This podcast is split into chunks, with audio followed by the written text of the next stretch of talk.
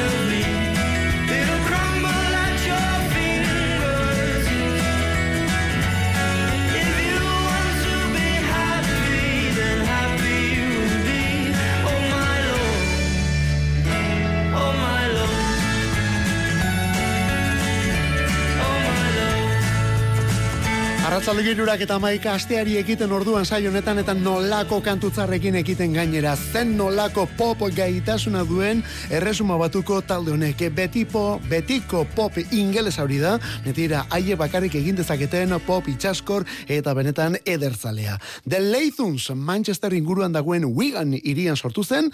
2018an sortu gainera Alex Moore izeneko mutil batek egidatzen du egitasmo hau eta kontuz Moorek ez duelako rokero pintarik ez da pentsaturi. Ikasle edo bizilagunaren semea gehiago ematen du rokeroa baino. Hori bai, bizilagun ingelesaren semea, eh? argi eta garbi. Eta betaurreko biribil horiekin Harry Potteren familiako ere izan ziteke, baina kontuz bere magia musikan dagoelako. Lehen diskoa 2000 eta geita batean horrelako kantuekin eta orain bigarrena aurrerakin eta guzti. I sometimes think to when I was young, to happier times. Now they have gone. I'll try to remember the things that made me smile.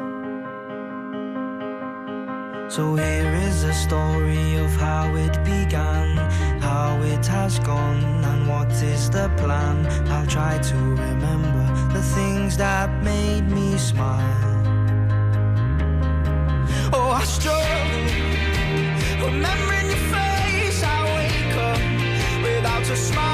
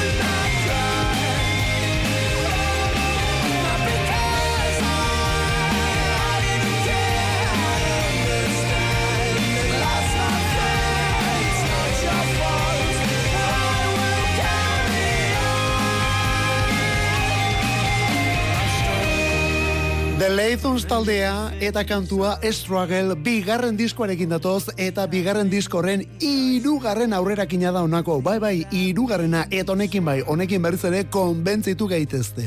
Izan ere aurreko biak, bueno, ondo zeuden, guru gustorako behintzat ondo, baina lehenbiziko diskoak erakutsi zuen maila eta freskotasun harretatik benetan urrune. Orain ez, soinu aldaketa dago hemen, partaide aldaketere bai, orain irukote da The Laythons, eta hori bai, maila bereskuratu dute Struggle izaneko kantunetan eta ze ondo gustoko dugulako benetan talde hau.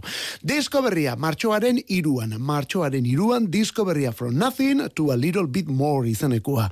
From Nothing to a Little Bit More eta irugarren aurrerakina onako hau struggle taldearen izen orduan de la Zuns. La urma artean ta ezin urtean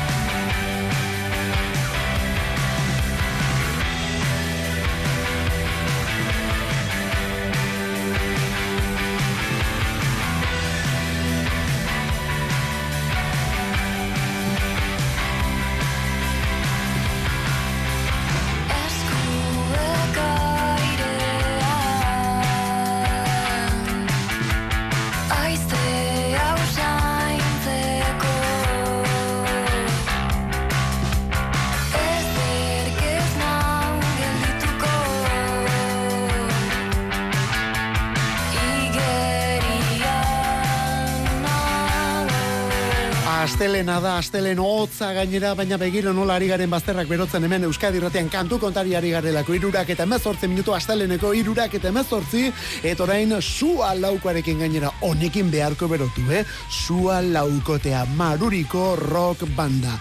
2000 ari dira diskoak egiten, single, EP eta album formatuetan, 2000 eta hogeita bi bukaerakoa dute, gorde genituen beldurrak izeneko berriena, gorde genituen beldurraka. Amarkantu eta gero bukaeran olerki bat ere bai. Rock melodiko egiten du talde honek eta intentsitatearekin jokatu berriz inor gutxik bezala jokatu.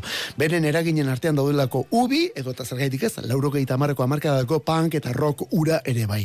Bigarren iraupen luzakoa dute hau eta hor dator aurretik ere ja ezaguna genuen ormak apurtzea izeneko kantu luze hau. Ormak apurtzea. Eta honekin kontzertu bire egiten ari dira. Bueno, honekin eta kokain boskotearekin ere bai. Izan ere, joan den urte bukaerakoa da sua laukoaren gorde genituen beldurrak etiskua, hortik entzun dugu kantua. Baina urte berekoa atomika hau kokain taldea da.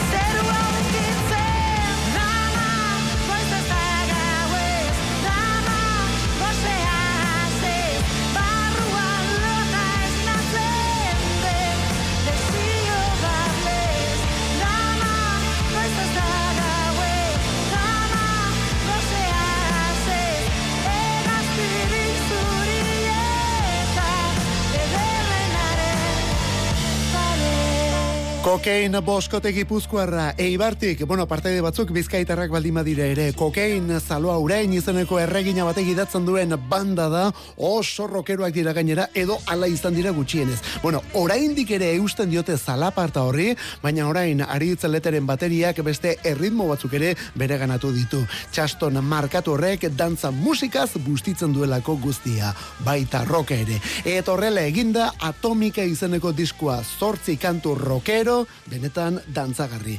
Eta bai, rock musika lehenik ere dantzatzeko modukoa zen, baina honek areagotu egiten du mugimendu hori. Eta honek beste puntu batean jartzen du orduan.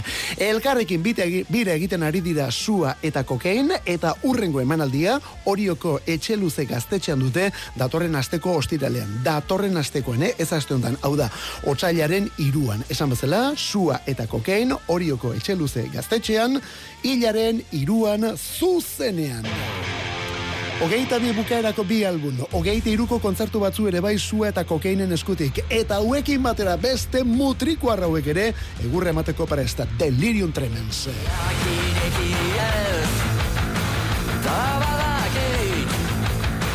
Gaurko berriak ez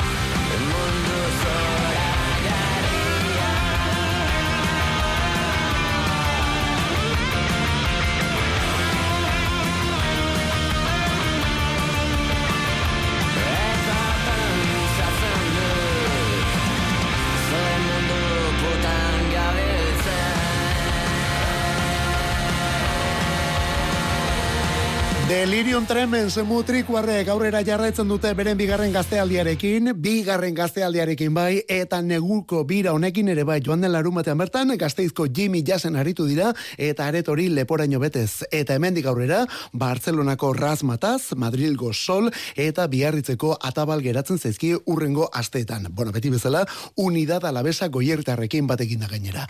Eta Delirium kontuz, Deliriumekin Mikel Cazalis ari delako. Mikel Cazalis da hemen Deliriumeko bajista eta Lauren artean grabatu dute mundu zoragarria deitu duten abesti Ramoniano hau, bai, Ramoniano hau. Bueno, eta urrezko klasikoekin, edo urrezko klasikoen bersioekin hasita, urrengo ere hortik datorkigu. Eta hau ere moldatzen zuen Ramones laukoteak, eh? hori bai, beste soinu batean.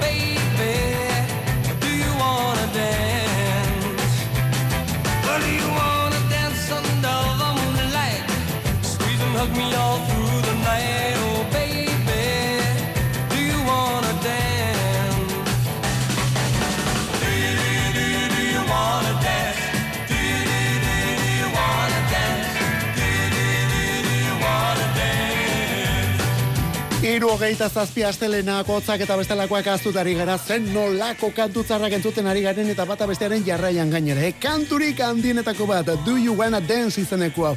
Hau eta Bobby Fullerren I Fought the Law eta bo, irurogeiko amarkadako ere zerki guztia ieke. Do You Wanna Dance piezarik moldatuenetako bat delako. Eta era guztietako artisten boz eta instrumentuetan ezagutu dugu hau. Berrogeite emezortzikoa da, mila beratzerun eta berrogeite emezortzikoa. Baina, bueno, hori, Beach Boysek bezala, Ramon Estaldeak, Betty Midlerrek, The Mamas and the Papasek, guk jarri dugun Cliff Richard eta The Shadows taldeak ere bai, bueno, askok eta askok versionatu edota moldatu dutena.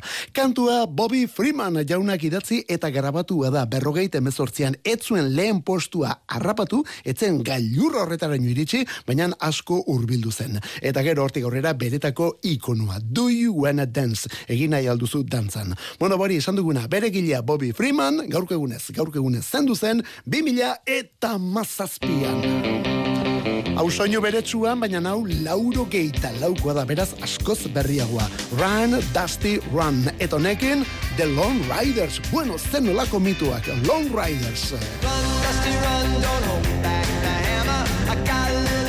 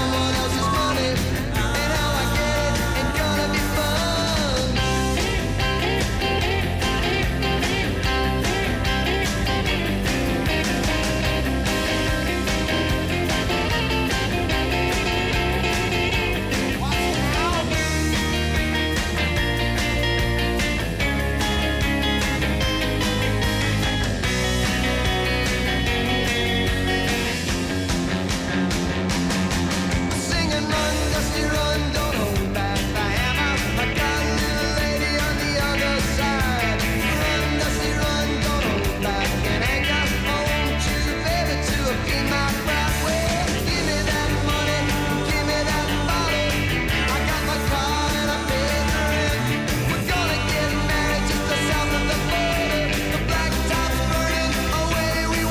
went. Irratiaren volumena topera jarrita dugula, baita guk ere mengo altabozake, ez da gutxiagotarako. The Lone Riders batez ere lauro geiko amarkadako laukote izan zen, lauro geiko amarkadako baka laukotea, baina tira, gerora ere elkartu izan dira, eta oraindik ere haietako batzuk eusten diote egitasmoni. The Lone Riders. Lauro geita zazpitik, ez, lauro geita zazpitik ez barkatu, lauro geita bitik, lauro geita zazpira artekoak izan ziren urterik imankorrenak. Eta zeinen onak gainera. Hiru album mundial egin zituztelako bost urte horietan. Kaliforniako taldea da The Lone Riders, Kaliforniakoa, Amerikako rock berria eta Paisley Underground mugimenduetan sartu izan dena. Paisley Underground, rock eta country nahazket hori, irurogeiko amarkadan The Bears eta lakoek egindakoaren oinordekoak orduan. Bueno, ez hori bakarrik, lehen diskonetan The Bearseko Gene Clarkek ere lagundu zien, eta hortik gero atera zuten soinu eta musikalidade guztia. Kontua kontu, The Lone Riders taldeko bajista eta lideretako bat izan zen Tom Stevens jauna ezinbestekoa banda honetan Tom Stevens duela bi urte gaurko egunez zendutako musikaria. Tom Stevens, esan bezala bera zen Lone Riders taldeko kantari eta bajista. Eta berrietara etorrita, azken egun hauetan batez ere talde eta beste kantu honekin gabiltza saionetan. The National Amerikarrak, Ohiotik, abesti berria, Tropic Morning News.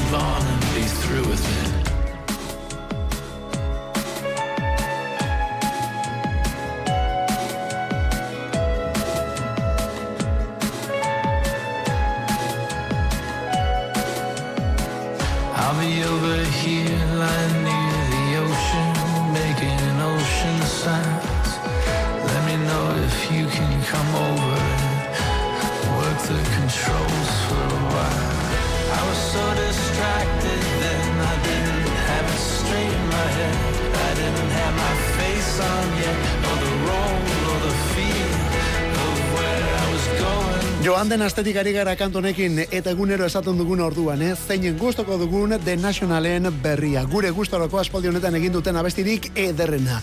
Tropic Morning News, hori da bere izena. Abesti luzea da, eh? Ia bos minutukoa, bueno, bos minututik gorakoa. Baina gora bera handiak ditu. Bueno, gauza jakina da Matt Berningerren kantakera oso kantakera lineala da. Hala ere abesti honetan, bori, gora berak egiten dituzte joan etorriak, etorrek eramaten zaitu horrela, jepa, berriz ere piztera kantu bukatu orduko, berriz ere playari ematera. Matt Berningerren taldeak joan den astean erakutsi du First Two Pages of Frankenstein disko berriaren lehen aurrerakina.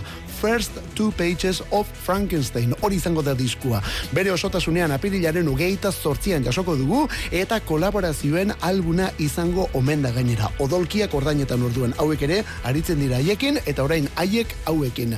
Taylor Swift, Sufjan Stevens edo Phoebe Bridgers nationalekin batera lan berri honetan. Ba hori, Tropic Morning News and Music guzti hori izan da The Nationalen eskutik. Iru hogeita mazazpi, Bruce Springsteen eta E Street Band I Wanna Marry You. Zurekin ezkondu nahi nuke. Mila daratzirun eta lauro gehi The River diskokoa. Danny Federici jauna da, hemen organoa jotzen ari dena. I see you walking, baby, down the street, pushing that baby carriage at your feet. I see that lonely ribbon am I the man for whom you put it there? You never smile.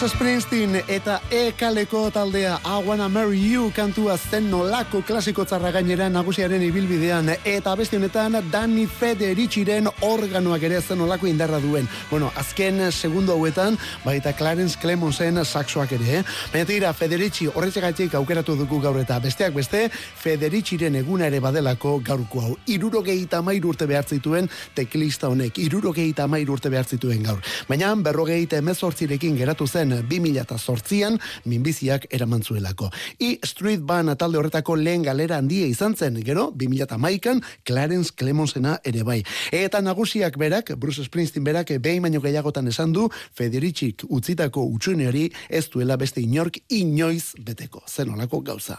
Gaur irurogeita amairu betetzekoa zen Dani Federici. Eta gu berriz urte berriari ekiten oraindik ere aste batzuk besterik ez dituelako jaio berri honek. Baina tira, hasi da begiak ireki eta lehen irribarreak erakusten. Izan ere, artista baten kantu eta disko berria, hori, irribarre batekin bakarrik konparatu dezakegu eta. Freddy and the Scenarios, bai hori da talde honen izena, Freddy and the Scenarios, erresuma batuti datoz, Sonic Bloom.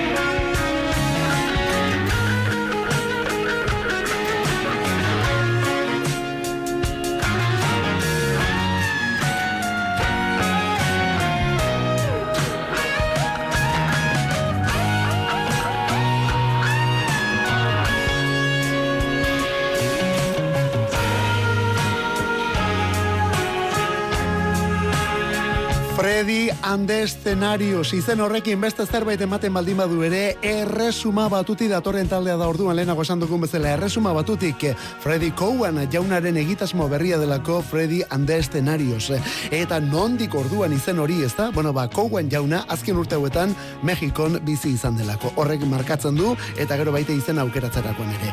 Eta nor da Freddy Cowan? Ez da hasi berri bate ez da pentsatu ere. The Vaccines taldeko gitarrista baizik Vaccines taldeko gitarrista. Bueno badakizu Vaccines laukote ingelesa 2000 eta amaikan ezagutu genuen sekulako album batekin. Etortik aurrera ere jarraitu izan dute. Orain gainera ja boskote ekin da.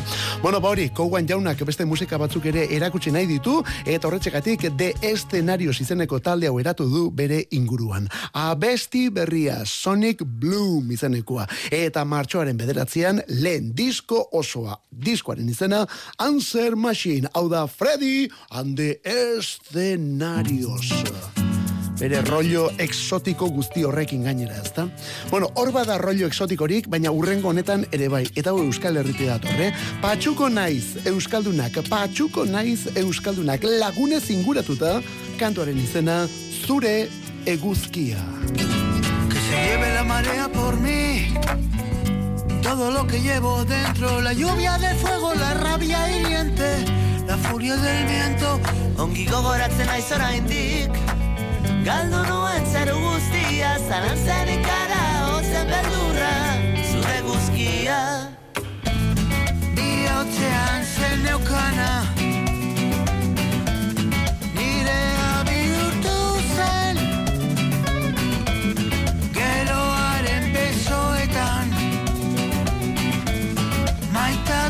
Zaitut.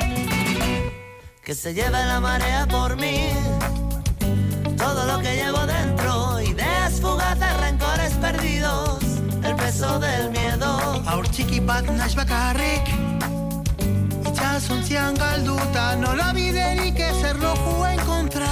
Aizea eta hitzak Bihotzean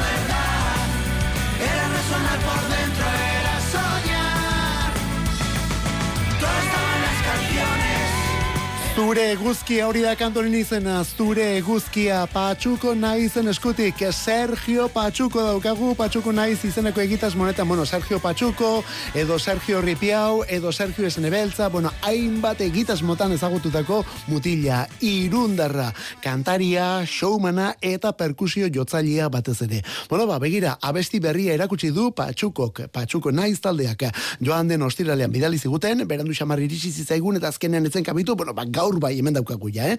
Zure eguzkia eta ukitu flamenko eta rumberoa duen kantua gainera. Bueno, rumberoa, nola ez, normala. La pegatina katalanak ere alboan dituztelako kasunetan. La pegatina taldekoek lagundu diote eta la pegatinarekin batera baita Lisi García kantariak ere. Lisi García, la pegatina eta patxuko naiz kantuaren izena zure eguzkia. Kantu kontari. Musikarik ez dadila falta Euskadi erratiko arratsaldeetan. Ordubeteko saioa proposatzen dizugu astelenetik ostiralera, iruretan hasi eta laurak arte. Eta gero, edozein momentutan podcastetan berreskuratzeko aukera. Kantu kontari. Euskadi erratia. Nork gogoratzen du kantu hau.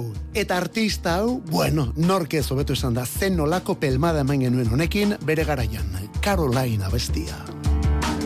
I was waiting for the bus one.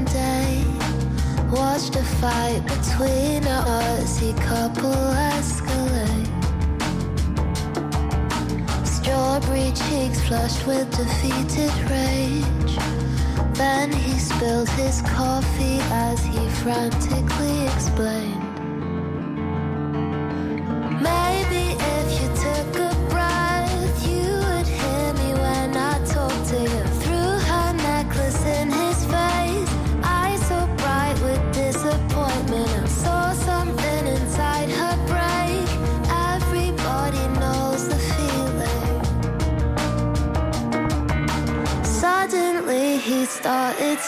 When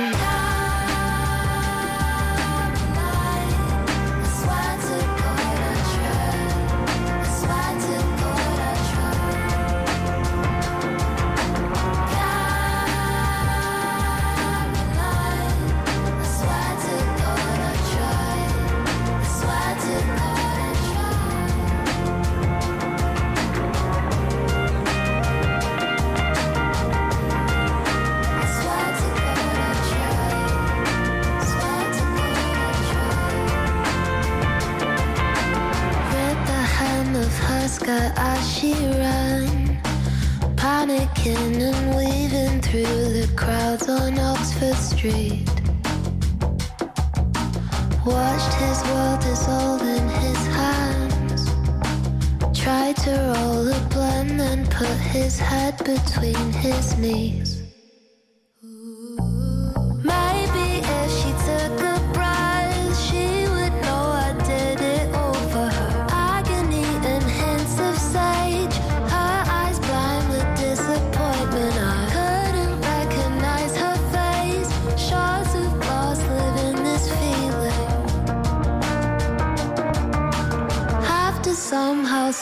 Caliban.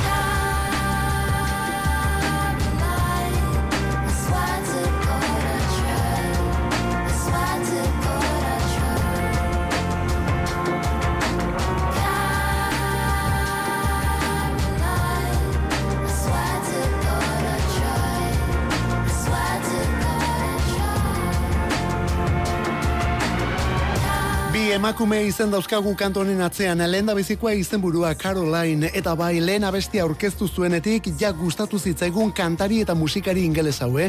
Eta gerora bere diskoak eta honek izan zuen harrerak hori ja baiestatu egin zigun.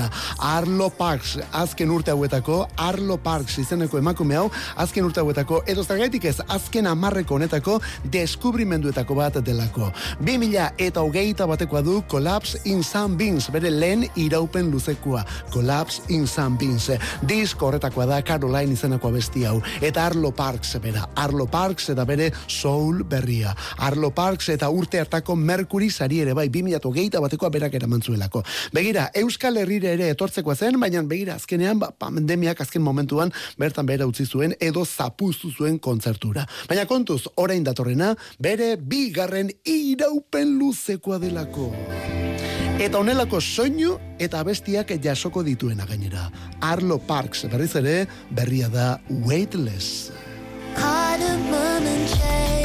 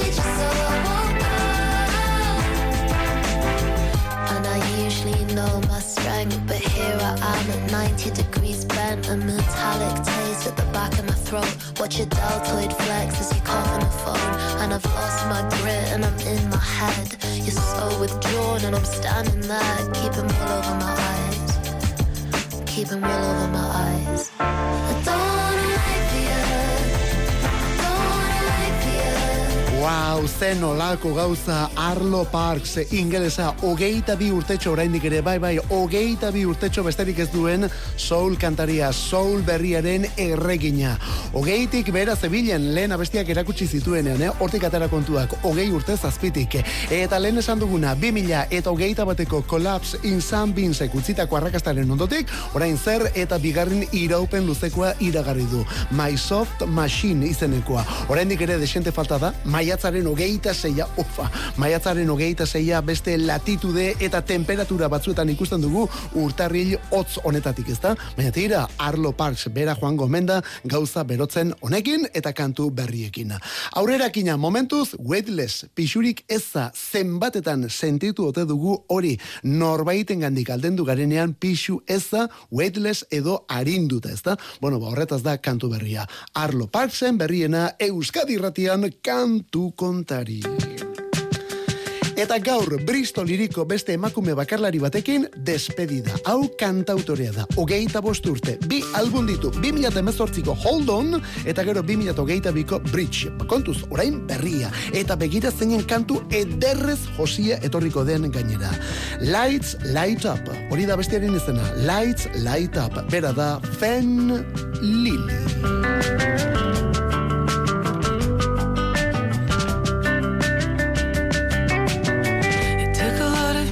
Back up from sleeping. On my way, the pressure and the floor. There isn't more in a waking day than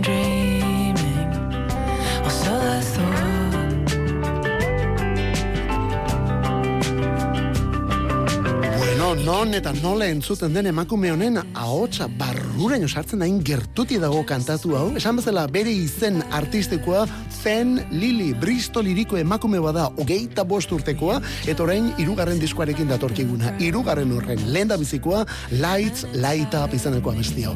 Honekin, gaurkoz despedida, segundu batzu besterik ez arratzaldeko laurak izateko. Kantu kontari alde hontan Fonseca jaun eta biok, bera arlo teknikoan gurroilua sartzen, eta zure mezuak irakurri, eta erantzuten ere bai, eskerrik asko benetan, eh? Baguaz, baguaz gaur, bihar bueltan gatoz, ondo izan, bihar arte, zuritxuren ibili. Traffic lights light up as we stand kissing And the car